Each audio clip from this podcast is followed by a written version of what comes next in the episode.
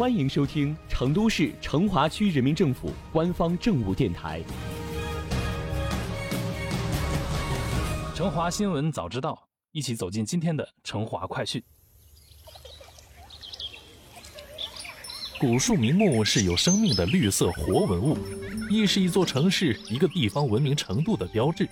日前，成都市成华区的公园又上新了，而且还是成都首个市级古树公园哦。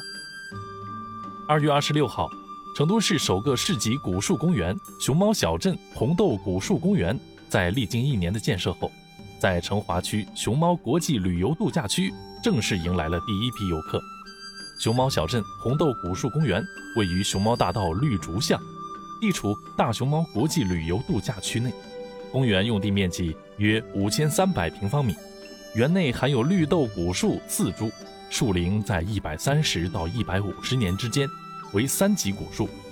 成华区公园城市建设和城市更新局相关负责人告诉记者，为加强古树保护，重点改善古树生存环境，在原有地形回填土壤覆盖。建设观景平台和游览步道，并结合大熊猫国际旅游度假区特色打造的以相思为主题的微型古树公园。红豆在传统文化语境中，通常象征着相思之情，寓意着人们对爱情和婚姻的美好愿景和深情寄托。据介绍，在成都市与成华区多年的悉心保护下，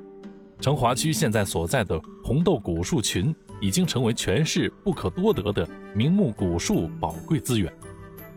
在市公园城市局、市农业农村局的大力支持下，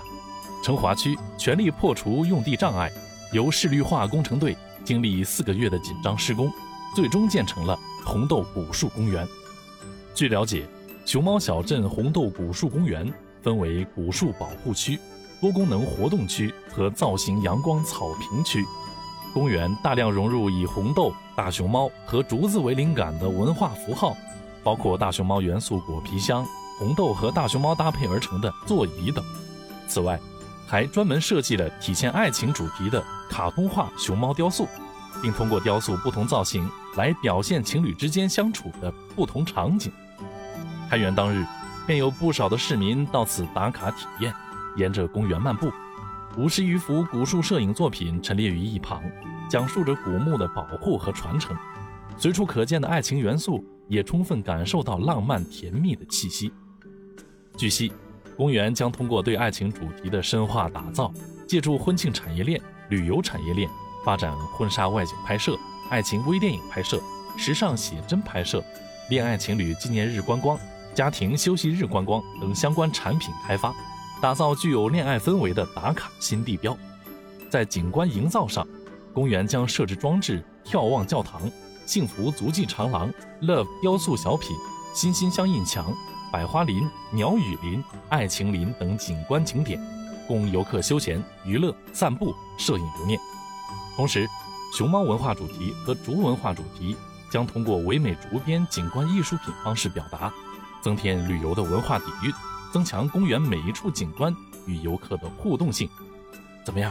这样的公园，你还喜欢吗？